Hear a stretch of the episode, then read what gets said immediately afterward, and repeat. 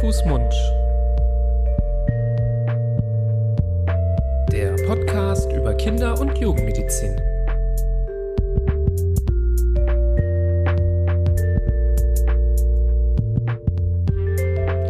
So ihr Lieben, hallo und herzlich willkommen zu einer neuen Folge von Hand, Fuß, Mund. Das ist euer Podcast über Kinder- und Jugendmedizin. Es begrüßt euch heute ausnahmsweise nur ich. Ähm, mein Name ist Nibras Nami, ich bin Facharzt für Kinder- und Jugendmedizin und äh, bin als Oberarzt im Gemeinschaftskrankenhaus in Herdecke tätig.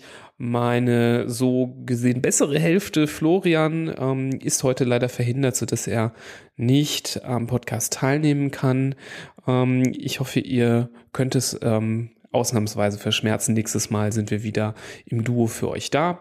Es soll heute um ein spannendes Thema gehen. Es soll nämlich um die Meningokokken B-Impfung gehen, die seit dem 18. Januar nun jetzt auch offiziell von der STIKO für Kinder unter fünf Jahre, vor allem Säuglinge, empfohlen wird. Ähm, da haben wir beziehungsweise habe ich heute für euch die wichtigsten Eckdaten mal zusammengefasst, damit ihr Bescheid wisst. Bevor es damit thematisch losgeht, aber noch ein kleiner Hinweis in eigener Sache. Vielleicht habt ihr es auch schon mitbekommen. Vielleicht habt ihr es letztes Jahr ja auch schon mitbekommen, dass wir, Florian und ich, ein Buch geschrieben haben. Ähm, High Five, die fünf Säulen einer gesunden Kindheit, das letztes Jahr im Februar erschienen ist und ja, seitdem äh, viele von euch fleißig gelesen haben. Wir freuen uns, ähm, an der Stelle ankündigen zu können, dass diese Woche, nämlich am 15. Februar 2024, das Buch als Taschenbuch erscheinen wird. Ähm, damit wird es auch ja ein bisschen günstiger, äh, vorher als Hardcover-Version 24 Euro gekostet, jetzt als Taschenbuch ähm, für sensationelle 14 Euro ähm, für euch zu erwerben.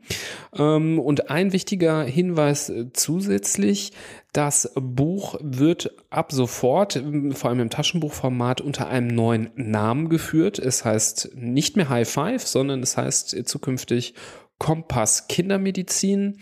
Ähm, der Titel hat sich geändert, tatsächlich auch so ein bisschen auf Anraten.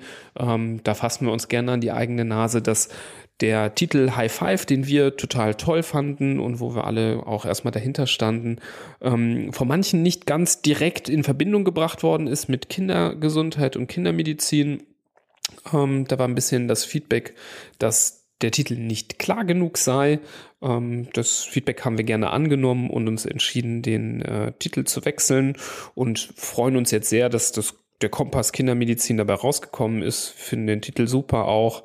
Ähm, passt ganz gut zum Taschenbuchformat, so wie der Kompass kann man dann eben das Taschenbuch äh, gut mitnehmen für unterwegs als Wegweiser ähm, eben zum Thema Kindergesundheit. Ähm, genau, und ihr findet jetzt Kompass Kindermedizin überall, wo es Bücher gibt, online, aber auch offline im Laden eures Vertrauens für 14 Euro. Wir freuen uns auch, dass ähm, ja, das Buch erschwinglicher geworden ist. Wir wollen ja eben möglichst viele Eltern erreichen, so viele wie möglich. Und ähm, dafür haben wir ähm, ja äh, gerne, gerne eben diesen, äh, diesen Preisnachlass ähm, ja, ermöglicht, damit da keine Hürde entsteht. 14 Euro ist, denke ich, auch eine, ähm, eine Summe, die es erlaubt, das Buch super gut zu verschenken. Deswegen, falls ihr High Five schon gelesen habt und davon sehr überzeugt seid und es anderen Eltern äh, gerne mal mitbringen wollt, ähm, sei es zur Geburt des nächsten Kindes oder auch einmal so zum,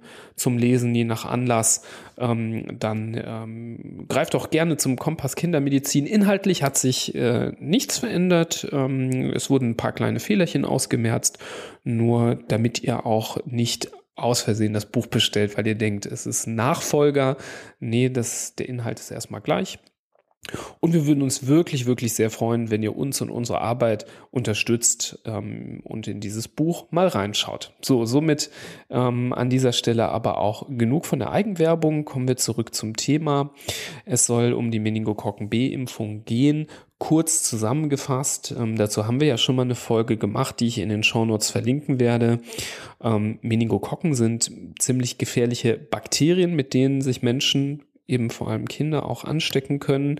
Ähm, sie sind, wie der Name schon sagt, Auslöser der Meningitis, der Hirnhautentzündung, können aber auch, und dann sind sie noch gefährlicher, ähm, sich im ganzen Körper verteilen in Form einer Blutvergiftung oder auch Sepsis genannt.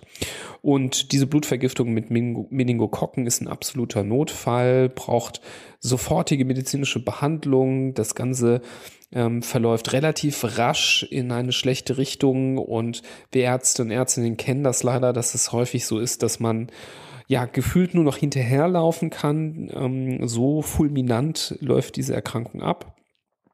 Und was besonders schlimm ist, ist, dass durch diese Blutvergiftung mit Meningokokken die Blutgerinnung aus den Fugen gerät und ähm, dazu führt, dass ja gleichzeitig ähm, es zu einer Blutungsneigung kommt, aber auch massive Thrombosen entstehen können im Körper. Und gerade diese Thrombosen haben leider bei vielen Kindern, die einen solchen Verlauf haben, zufolge dass zum Beispiel Amputationen notwendig sind ähm, von, von, von Gliedmaßen. Das haben wir leider, äh, ja, viele von uns ähm, Kinderärzte und Ärztinnen gesehen ähm, in ihrer Laufbahn. Ähm, genau, und es gibt eben nicht nur eine Form von Meningokokken, sondern es gibt verschiedene Serotypen, ähm, so nennt man das. Und am häufigsten bei uns kommen vor die Serotypen A, B, C, W und Y.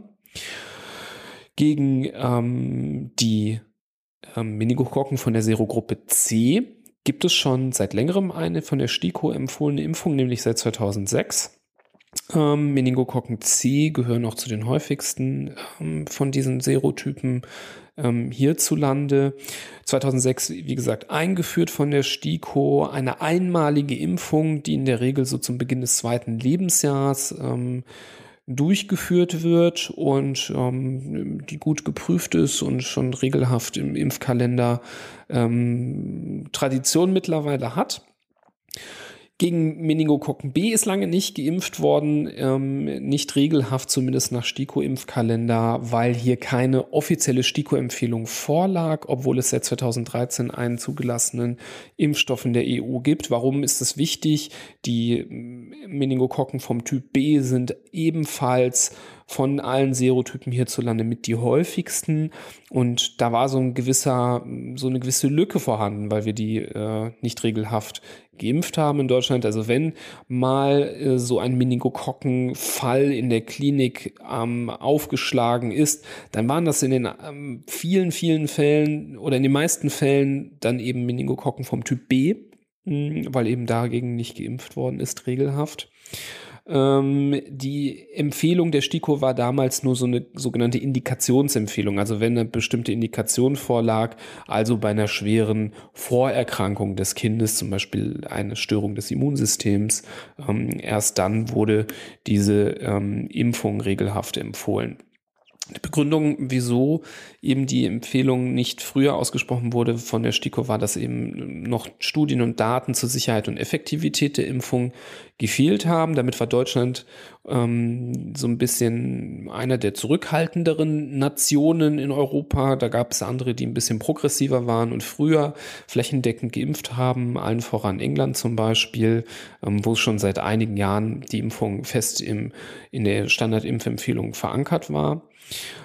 Ähm, aber weil eben schon früh gute Erfahrungen ähm, und erste Daten kamen, ähm, auch vor allem zur Sicherheit der ähm, Impfung, haben hierzulande viele Kinderärzte und Ärztinnen bereits die Impfung empfohlen. Sie war ja auch zugelassen, allerdings eben nicht von der STIKO empfohlen, sodass die Kosten häufig von den Eltern selber getragen werden mussten. Außer man hat es zum Beispiel als Reiseimpfung durchgeführt, dann, dann ließ es sich ähm, ganz gut dann doch äh, der Krankenkasse verkaufen. Und jetzt hat sich die Situation geändert. Am 18. Januar hat ähm, das Robert Koch Institut sein ähm, regelmäßig erscheinendes epidemiologisches Bulletin veröffentlicht, ähm, Ausgabe 3 2024. Und darin enthalten die äh, lang erwartete generelle Empfehlung zur Impfung aller Säuglinge, ohne dass es eine bestimmte Indikation geben muss, gegen Meningokokken vom Typ B. Das Ziel eben die Reduktion dieser invasiven Meningokokken B-Infektionen, von denen ich eben erzählt habe, also die schweren Hirnhautentzündungen, aber auch vor allem die ähm, ja, systemischen Verläufe, also wenn das Bakterium sich über die Blutbahn als Blutvergiftung ausbreitet, ähm, ein Verlauf, der eben häufig zu bleibenden Schäden geführt hat, ähm, wie eben gesagt mit den Amputationen, aber auch in vielen Fällen ja leider tödlich verlaufen kann. Ähm, zum Glück ist das Ganze trotzdem sehr selten. Ähm, das RKI hat so Zahlen angegeben, 2015 bis 2019, also noch vor Corona. Das war wichtig, dass man eine Zeit vor Corona anguckt ähm, und nicht in der Isolationszeit. Ähm, waren circa 3,5 von 100.000 Säuglingen von so einer schweren invasiven Meningokokken B-Infektion betroffen. Das klingt natürlich nach wenig, aber weil das A vermeidbar ist und B weil es so schwer verläuft, ähm, ist nach Kosten-Nutzen-Abwägung trotzdem jetzt von der STIKO ähm, anerkannt, dass eine ähm, Impfung empfohlen werden kann, um die paar Kinder, die betroffen sind, trotzdem zu schützen geimpft werden soll nach ähm, STIKO-Empfehlung mit dem Impfstoff Bexero. Mm, das ist ein Impfstoff, der hierzulande, wie gesagt, auch von Kinderärzten schon seit einigen Jahren eingesetzt wird und womit gute Erfahrungen gemacht worden sind. Ähm, und je nach Alter ähm, gibt es verschiedene ja, Impfschemata, auf die ich jetzt einmal nochmal genauer eingehen möchte. Grundsätzlich ist das Beste, wenn die Kinder im ersten Lebensjahr geimpft werden, die Säuglinge, weil das ist die Gruppe von Kindern, die am stärksten durch Meningokokken Typ B ähm, gefährdet sind. Also wenn man im ersten Lebensjahr nicht impft, dann kann man es im Verlauf noch tun, da auch Kleinkinder ähm, vermehrt betroffen sind. Aber dann hat man tatsächlich ähm, so die Spanne verpasst ähm, und dann vielleicht eben auch Glück gehabt, dass nichts passiert ist, wenn man in dieser Zeit nicht impft. Also die primäre Empfehlung gilt für Kinder unter zwölf Monaten mit einem sogenannten 2 plus 1 Impfschema, also bestehend aus drei Impfdosen, zwei, die nahe beieinander liegen ähm, typischerweise mit zwei und vier Monaten die ersten beiden Impfungen und dann noch eine dritte mit zwölf Monaten. Wenn jetzt die Kinder, ähm, weil jetzt zum Beispiel ihr die Impfung nicht habt durchführen können, weil die Kasse es nicht bezahlen wollte, ähm, erst im zweiten Lebensjahr möglich ist, dann ist auch ein 2 plus 1 Impfschema empfohlen. Ähm, die ersten zwei Dosen sollen ähm, ähnlich wie im ersten Lebensjahr mit einem Mindestabstand von zwei Monaten gegeben werden. Der Unterschied ist aber, dass die dritte ähm, Impfung bei den etwas älteren Kindern erst 12 bis 23 Monate nach der zweiten Impfung durchgeführt werden soll. Also hier bei den Kindern 12 bis 23 Monate, also im zweiten Lebensjahr, kommt die dritte Dosis deutlich später, als wenn die Kinder im ersten Lebensjahr geimpft werden, ähm, wo man das Ganze ähm, zum ersten Geburtstag schon durchhaben möchte wenn die Kinder erst geimpft werden, wenn schon der zweite Geburtstag rum ist, ähm, also alle Kinder älter zwei und kleiner fünf Jahre, dann reicht ein Zweierschema, also es wird eine Impfdosis weniger notwendig und die beiden können mit einem Mindestabstand von einem Monat gegeben werden. Ähm, ihr habt es jetzt schon gemerkt, ich habe die äh, gesagt kleiner fünf Jahre. Was ist jetzt mit ähm, Kinder größer fünf Jahre? Hier hat sich die STIKO im, äh, entschieden, keine generelle Impfempfehlung mehr auszusprechen für alle Kinder und Jugendlichen älter fünf. Das liegt eben daran, dass die ähm, diese Altersgruppe nochmal deutlich seltener betroffen ist. Ich habe ja schon gesagt, 3,5 von 100.000 Säuglingen.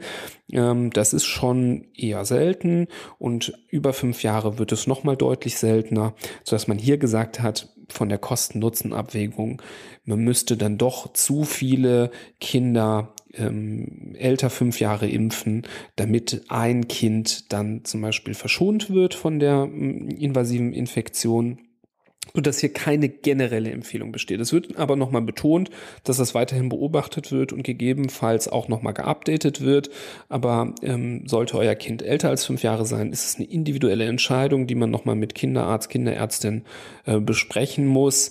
Und ähm, da ist leider nicht davon auszugehen, dass die Kosten zukünftig ähm, übernommen werden. Zum Kosten komme ich auch nochmal gleich. Ein interessanter Aspekt in der Empfehlung ist das Thema ähm, Paracetamol-Prophylaxe. Ähm, es ist nämlich so, dass die Impfung gegen Meningokokken B relativ reaktiv ist. Also Kinder reagieren relativ häufig, häufiger als vielleicht bei anderen Impfungen mit ähm, hohem Fieber. Ähm, das ist äh, so häufig, dass man sich eben äh, entschlossen hat zu empfehlen, zur Impfung dazu Paracetamol zu geben, um die Reaktion etwas abzudämpfen. Die STIKO empfiehlt sogar eine Paracetamolgabe simultan, also zur Impfung direkt ähm, gleichzeitig dazu, also ähm, zum Beispiel auch direkt schon in der Kinderarztpraxis, nachdem die Impfdosis verabreicht wurde. Und dann zwei weitere Folgegaben ähm, jeweils circa nach acht Stunden an das Körpergewicht des Kindes angepasst. Ähm, eine zweite Sache, die so im Alltag immer wieder auffällt, ist, dass die Impfung gegen Meningokokken B gerne mal auch solche Impfgranulome macht und deswegen auch so ein bisschen ja kritisiert wird von manchen Eltern. Thema Impfgranulom könnte man auch, glaube ich, noch mal eine ganz eigene Podcast-Folge zu aufnehmen. Ähm, muss man, glaube ich, mal kurz zusammenfassen. Das sind so gutartige kleine Knubbel unter der Haut, die entstehen können nach einer Impfung, die auch manchmal hartnäckig sind, die durchaus auch mal ja bis zu zwei Jahre dauern können, bis sie wieder verschwinden ähm, die aber auch völlig harmlos sind. Also Eltern machen sich da, würden wir so aus kinderärztlicher Sicht sagen, häufig ein bisschen zu viele Sorgen. Ähm, die fassen das Beinchen des Kindes an und äh, haben Mitleid und äh, ärgern sich, dass da so ein Knubbelchen zu spüren ist, ähm, interpretieren aber aus unserer Sicht da zu viel hinein. Das Ganze ist, wie gesagt, eben äh, spontan rückläufig, braucht einfach seine Zeit, bis es abgebaut worden ist, hinterlässt aber keine bleibenden Schäden und ähm, ist auch nichts, was Kindern wehtut oder sie in irgendeiner Form beim Krabbeln, Laufen beeinträchtigt. Also kann äh, wirklich gepflegt ignoriert werden und sollte kein Grund sein, eine Impfung nicht durchzuführen. Aber äh, mir war es wichtig, das hier nochmal anzusprechen mit beruhigenden Worten. Und jetzt die Masterfrage, wie sieht es jetzt mit der Bezahlung der Impfung aus? Übernimmt es die Kasse? Ähm, es war ja vorher so das Problem, dass dadurch, dass ähm, die Impfung zwar von vielen Kinderärzten empfohlen wurde, aber noch nicht im STIKO-Impfkalender drin stand, ähm, dass die Krankenkassen gesagt haben, nee, wir können die Kosten hierfür nicht übernehmen, ähm, weil das in, im Leistungskatalog nicht abgebildet ist. Ähm, da haben sich, äh, glaube ich, die letzten Jahre viele Krankenkassen sehr viel Geld gespart, muss man sagen.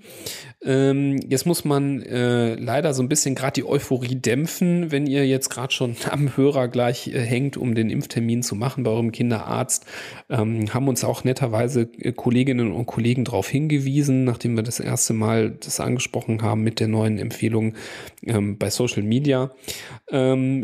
Nur weil die STIKO jetzt dieses, äh, diese Empfehlung ausgesprochen hat, wird nicht sofort am nächsten Tag von je, jeder Krankenkasse ähm, äh, der Betrag erstattet. Es ist so, dass das nochmal diese Empfehlung ähm, geprüft wird vom gemeinsamen Bundesausschuss GBA und auch nochmal vom Bundesministerium für Gesundheit BMG.